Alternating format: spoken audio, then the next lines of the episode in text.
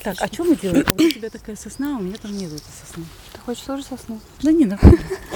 Сосна. Привет, меня зовут Марина, и больше 10 лет у меня было расстройство пищевого поведения.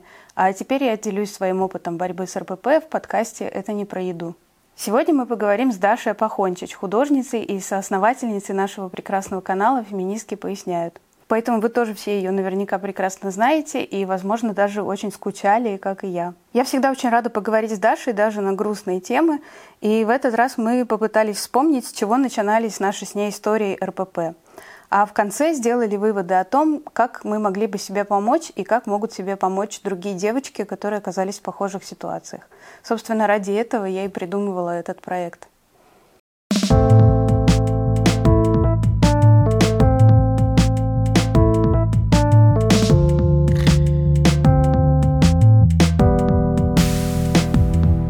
Давай э, начнем с того, что вот ты хотела рассказать какие-то две истории. Давай ты их расскажешь сразу, чтобы все вывалить. А мы как раз за что-нибудь зацепимся. Я тебя о чем-нибудь спрошу, ты меня о чем-нибудь спросишь. Так, пойдем. Я долго думала о том, что бы я хотела рассказать по поводу расстройства пищевого поведения. И э, у меня было практически всю жизнь, и мне кажется, я еще не вполне его победила. Но э, в течение жизни я часто думала, ну а с чего все началось? Началось это с того, что мама все время стояла на весах и все время себя критиковала, а мы были где-то рядом, ну и как бы впитывали вот эту э, культуру похудания. Но потом я вспомнила такой яркий эпизод, когда я была очень маленькая, мы э, проводили лето в деревне, и там были коровы. И мой дядя, э, поскольку вот э, семья моего отца, там дядя, тети, все они бабушка, они считали, что я нездоровый худобы такой ребенок. И у них была такая история разбудить меня в в 6 утра, вот когда доили коров, и э, в кровати, пока я еще лежала, дать мне выпить вот такую большую кружку парного молока и не разрешать мне ложиться спать, пока ее не допью. И вот это считалось э, такая практика, чтобы вот обязательно парное молоко, ребенок выпивал вот такую вот эту кружку, чтобы я вот немножко э, поздоровее стала. Ну и, конечно, э, с тех пор я не пью молоко, и я веганка, но не только из-за вкусовых, э, ну то есть совсем не по вкусовым э, соображениям, а потому что я этическая веганка, я из-за этого стала веганить. Но сам, сам вот этот молочный вкус, конечно, связан для меня с насилием и с, вообще с ненавистью. И я очень много думала о том, как на самом деле сильно на мое отсутствие контакта со своим телом, на отсутствие понимания, хочу я есть, не хочу я есть, насколько я проголодалась, что именно я хочу есть, связано вот это насильственное кормление в детстве, с которым сталкиваются огромное количество семей, детей. Вот. И я хочу сказать, дорогие сестры, подруги, Э, пожалейте себя маленьких, вспомните, как это было в детстве, и не надо себя насиловать едой. Не надо себя насиловать ни едой, ни отсутствием еды, ни ничем связанным с едой. Еда не должна быть насилием. Ну, просто не надо так делать. Но мысль понятная, простая. Вознаграждение, мне кажется, тоже не должна быть еда. То есть еда — это еда, не насилие, не награда, а еда. Я совершенно согласна, но простая мысль несложная, компактная, но когда дело доходит до практики, я понимаю, что нет здоровых э, нет здоровых образцов, очень мало здоровой практики. И поэтому я вижу, что э, простая мысль связана с огромным Э, ресурсом на то, чтобы простую мысль реализовать и вот так не делать. Короче, чем раньше начинаешь с этим работать, тем меньше времени тратится на то, чтобы э, это преодолеть. Поэтому, конечно, в самом раннем детстве э, невероятно важно вот этим не заниматься. Пока рассказываю эту историю, я вспоминала, с чего у меня все началось.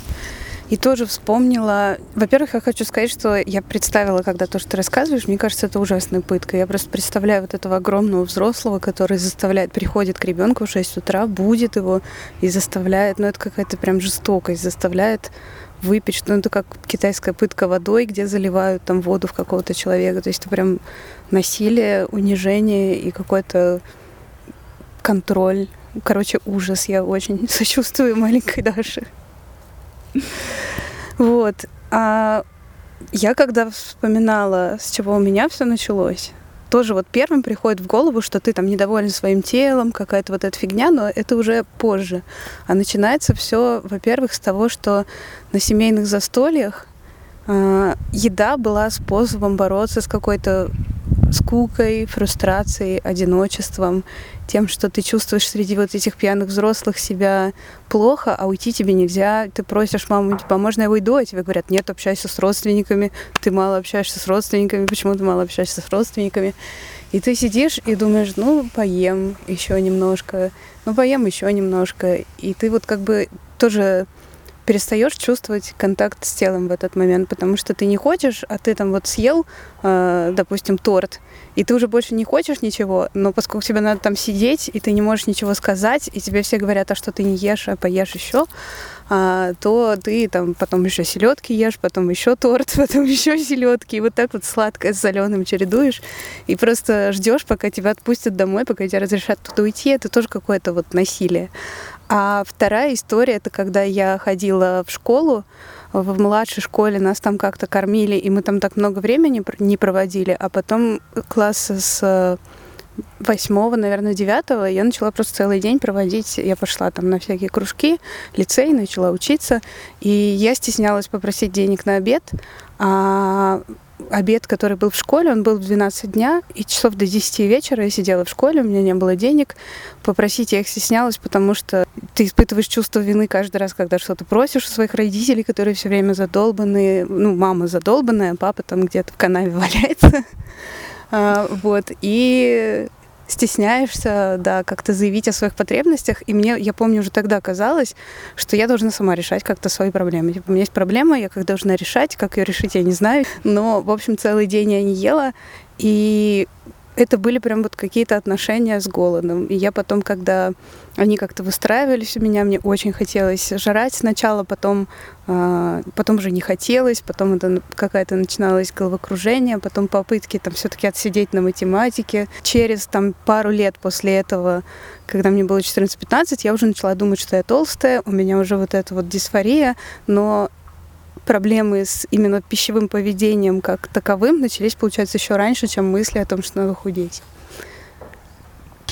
Марина, какой капец просто.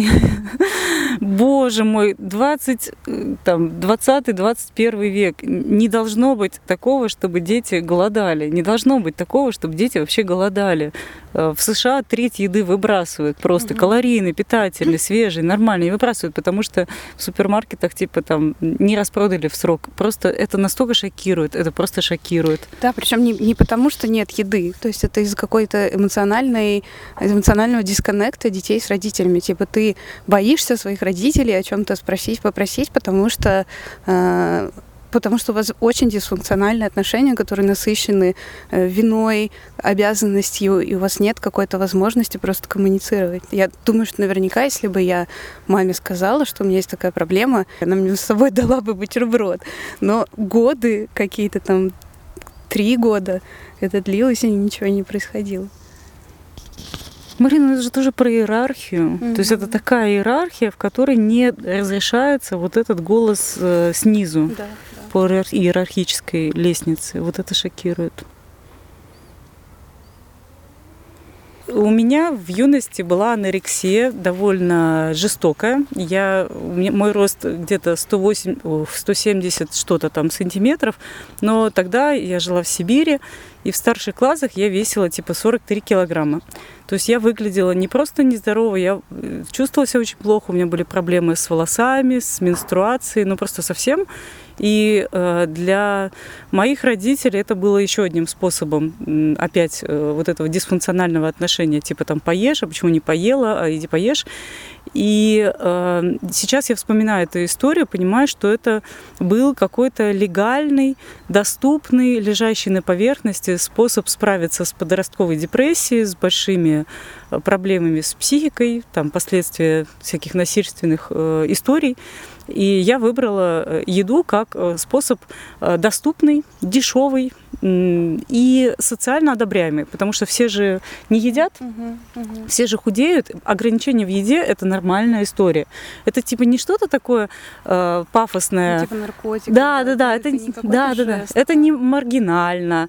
Это типа не э, как драматично, там, выбрасывание из окна. Это типа какая-то доступная история. Просто не есть. Вот как способ э, ну, как-то справиться с, э, с депрессией. Но э, кроме всего этого, я сейчас вспоминаю, как действовали мои ближние родственники. И, конечно, ну, они не знали, и откуда им было знать, и они, конечно, действовали максимально ну, неподходящим образом, не результативным. То есть это были истории с э, маниакальной попыткой накормить, э, ограничения, пока не съешь, никуда не пойдешь и так далее и тому подобное. И, конечно, бесконечные комментарии того, как я выгляжу. Я помню, что с отцом мы не виделись несколько лет, и потом увиделись, и он такой меня увидел, и первое, что он сказал, о, ты худая, как велосипед. Типа, я не видела этого человека. А он, ну, у него была большая масса тела, то есть у него другая была проблема, и от него мне вот совсем не хотелось принимать э, советы о том, как правильно питаться, потому что у него была противоположная проблема. Я такая, типа, ну, ты мне не советуй, я, кажется, твои советы не приму. И э, ну, мне грустно, я как бы не, не, не, не осуждаю своих родителей. Я думаю, что в той ситуации, в которой они находились, они э, сами не обладали ни знаниями, ни желанием, ни энергией. Мама явно тоже была в депрессии всю мою юность и детство. И как бы ждать от людей в депрессии полноценного участия тоже невозможно. И, ну и как бы вот, что случилось, то случилось. Но тоже я часто, когда занимаюсь активизмом, я такой делаю активизм для себя маленькой. Вот что бы я бы хотела, чтобы когда я была маленькая, мне сказали. И я очень часто тоже, в, когда я наблюдала вот такие истории рядом с питанием, я всегда себе говорила, ну вот, если бы мне такой дали совет, было бы лучше не ругать себя, не осуждать себя, не критиковать себя, не давить, не комментировать, ты худая, ты толстая, там не такая. Ну, как бы, а где история про радость? Я понимаю, что это, это тоже такая, да, как еда, как э, э, поощрение, тоже не должно быть. Но в целом здоровое ощущение радости, что ты ешь, и это радостно, это вкусно, это приятно, это насыщает тебя, это дает тебе энергию, похвалить себя за то, что ты позаботилась себе, покормила себя, и у тебя есть энергия и хорошее настроение, и ты можешь весь день работать. Вот я переехала в Грузию два с половиной года назад. И тут, конечно, в целом люди хорошо, хорошо относятся к еде. Еда — это радость, еда — это общение, еда — это традиции. И я такая, блин, а на самом-то деле я же так это люблю, мне же так это нравится. И, конечно, это тоже время, потому что ты э, восстанавливаешь отношения с телом, в какой-то момент ты передаешь, в какой-то момент ты ешь не то, в какой-то момент ты ешь такое, что после этого ты чувствуешь там какую-то тяжесть или какой-то дискомфорт.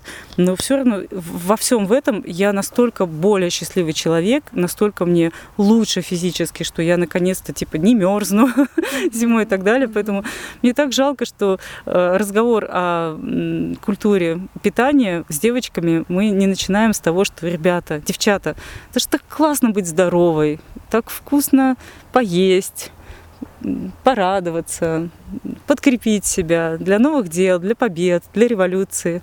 Купи себе вкусненько не для того, чтобы не чувствовать страдания, но чтобы для хорошего. Порадуй себя, свой организм. Мне кажется, это все еще какой-то большой разговор про свободу, потому что чтобы покупать еду, чтобы себя радовать, нужно быть свободным, то есть нужно быть взрослым. И восстанавливать отношения с едой тоже нужно для этого иметь какой-то собственный бюджет и пространство. И я тоже вспоминаю про свои а, самые жуткие годы РПП, и это всегда история была про то, что я от кого-то зависела. Например, вот в случае с мамой я всегда боялась ей о чем-либо говорить, потому что у нее это какие-то эмоции вызывало. И все моменты, когда она старалась ничего не замечать, что я там блюю, что я куда-то ухожу после еды в ванну и что-то там происходит. Если что, я просто ей говорила, что это со здоровьем у меня какие-то проблемы. И она верила, потому что, ну, тоже проще, удобнее верить, не замечать проблему. Но когда она у меня нашла какой-то, мне там было, по-моему, лет 15 листочек с диетами, это был какое-то такое эмоциональное давление, типа она начинала плакать, как-то меня винить за это. То есть вот ты вместо какой-то поддержки, ты просто чувствуешь себя говном. И в целом отношения от родственников э, у меня особо не менялся вес, но последние годы, вот до войны, после войны мы, естественно, не виделись, к ним как не приедешь, они обязательно тебе говорят, либо ты похудела, либо ты потолстела. Ни хрена ничего не изменилось, но вот у тебя там прям ты поздоровела, прям вот щечки появились, либо какая ты худая.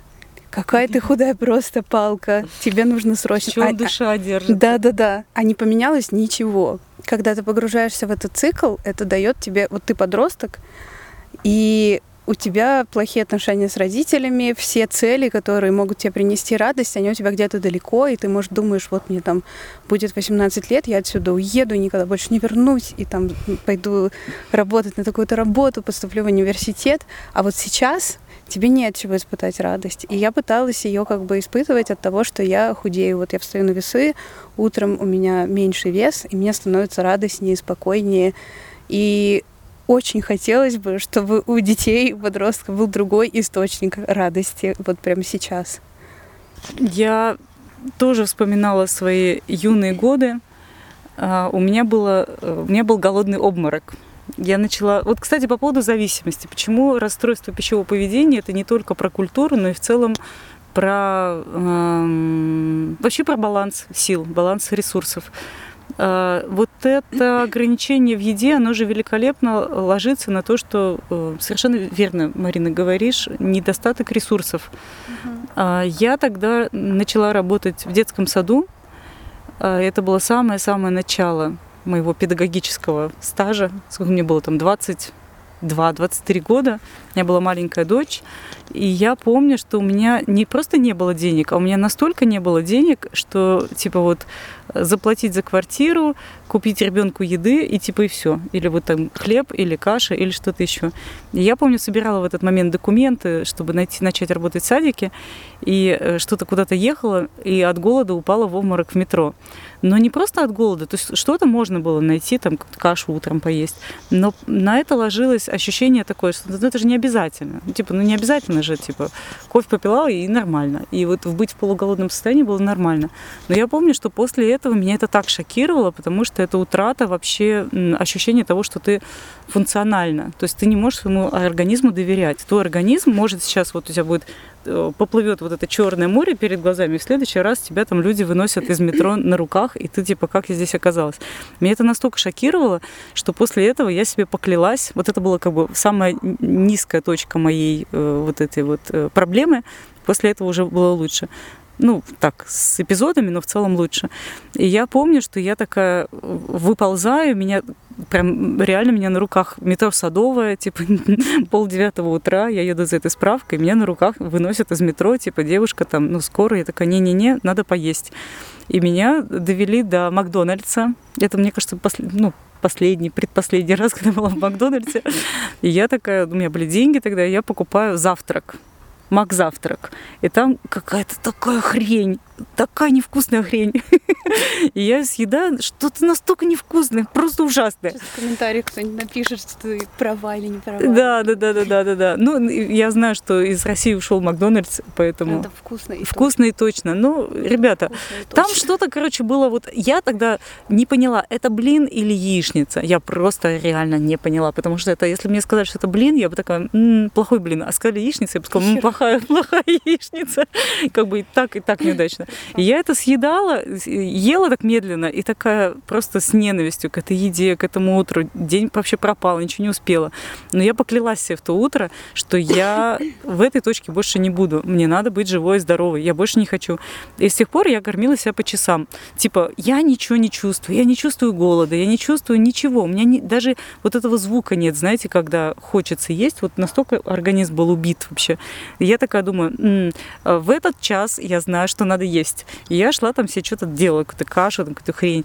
И вот я помню, что первые годы это было так. Ни радости от еды, ни удовольствия, ни никаких порывов это съесть просто по часам. Утром покормила, в обед покормила, вечером себя покормила, целый день функционально, офигенно, можно жить. И вот много лет мне понадобилось, чтобы потом начать испытывать чувство голода, начать испытывать радость, вспомнить, что вообще я люблю. Очень много лет. Да, у меня тоже был такой период, когда я считала, сколько времени прошло с последней еды, спрашивала. Я даже в предыдущих роликах об этом рассказывала, что это как бы такой функциональный подход. То есть ты думаешь не про вкусно, невкусно, а про как я буду после этого функционировать. Но про обморок метро я тоже, ну, ты мне напомнила, у меня тоже был обморок метро, когда я влюбилась в первый раз в молодого человека и стеснялась при нем есть. И мы с ним ездили типа на два дня на дачу. У нас была какая-то там банка варенья и кусок хлеба. И когда он уходил в туалет, я быстро этот кусок хлеба намазывала вареньем, запихивала, прожевывала. И пока он не вернулся, я должна была успеть. И это типа там на полтора суток кусок хлеба с вареньем была вот моя еда, потому что я просто, ну типа, некрасиво, а вдруг я что-нибудь на себя уроню. И сейчас, конечно, я уже так не делаю, но в целом вот это готовность подстроиться под других людей, готовность э, тебе даже может никто не говорить об этом, вот эта готовность признать, что с тобой что-то не так, вот мне кажется, с ней тоже надо работать. Надо просто слать нахер всех, кто, кто угрожает твоей безопасности, ну, по крайней мере, хотя бы просто с физиологической точки зрения, потому что, ну, можно же реально отбросить коньки. И еще вот что я хотела сказать про голод, что я потом очень много читала каких-то описаний голода в рассказах людей, которые его переживали по каким-то объективным причинам. Они не могли есть, потому что они были э, в концентрационных лагерях, э, какие-нибудь там Шаламов, э, Виктор Франкл. Они все как-то по-своему описывают ощущение голода. И вот люди из эксперимента, который я забыла, как называется, но был такой эксперимент, когда студенты какие-то американские согласились э, сильно сократить свой рацион, чтобы как раз изучить, сколько нужно калорий и длительности, чтобы откармливать людей, которые пострадали от голода Э, вызванного какими-то внешними причинами. И вот они все рассказывали про свои ощущения, в том числе о том, что они начинали думать о еде, думать о еде перед сном, обмениваться какими-то рецептами э, или представлять себе какие-то рецепты. И Франкл прямо пишет, что э, вот эти мысли и обсуждения каких-то блюд, которые готовили, или Эдди Тегер, которая тоже была вот в концлагере женщина. И это прям один в один повторяет опыт, который я испытала с анорексией. И это очень глупо, что когда у тебя есть еда, и ты чувствуешь себя, ну вот в этом аспекте, то есть я не говорю, что это какой-то опыт человека из концлагеря, но вот в этом аспекте голода он переживается точно так же, как вот описано в этих книжках. И я когда читала их, я испытала узнавание, что те же физические ощущения ты испытываешь, те же точно так же тебе да, холодно очень все время. Ты пытаешься как-то одеться, ты все время засыпаешь и думаешь о еде.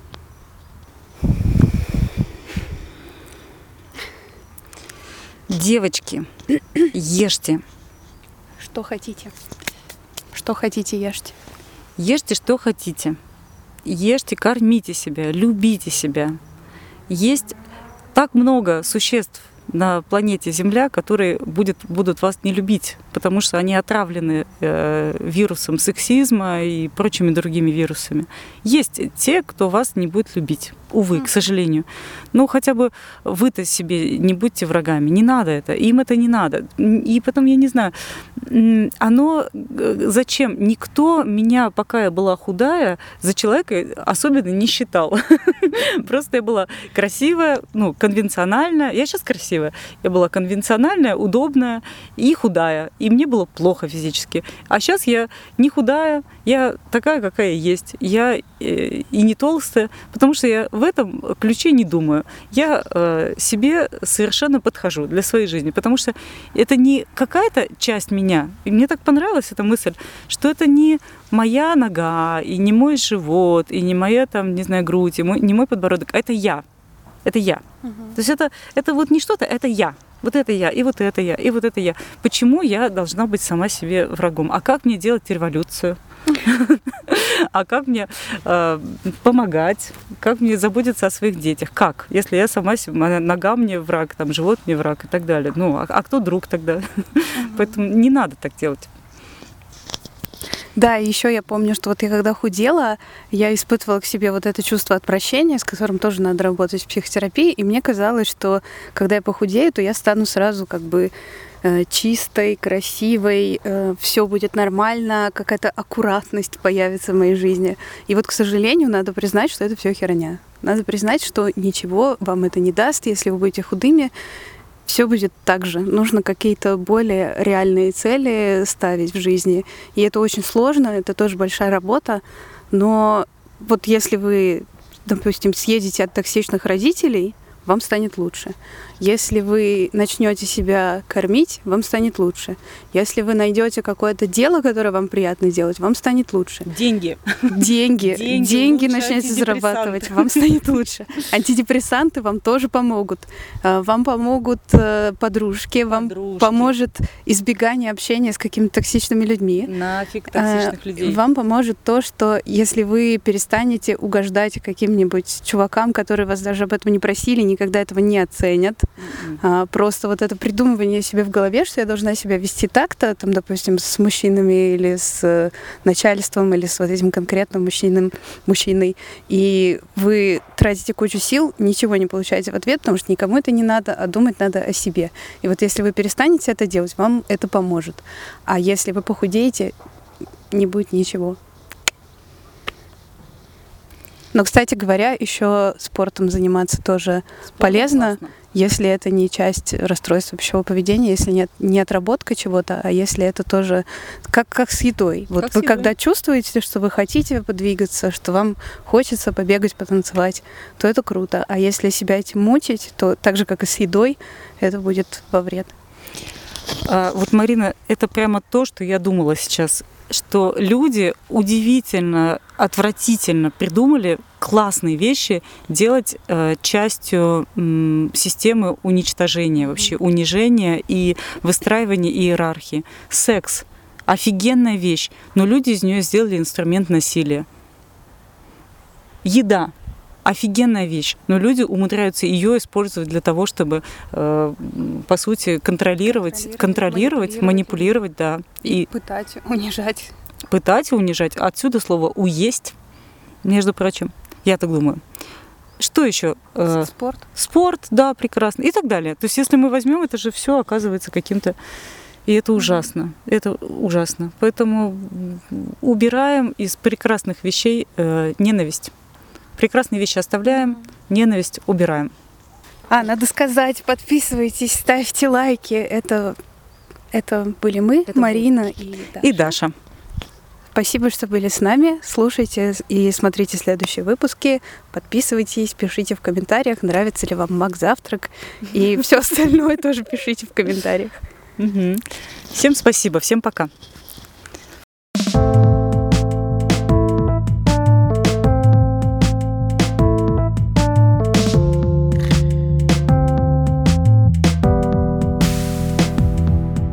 И мы выбрали место, где мы сидим без какашек. Да, это было сложно, потому что тут почти все остальные места с какашками. Это феминистки.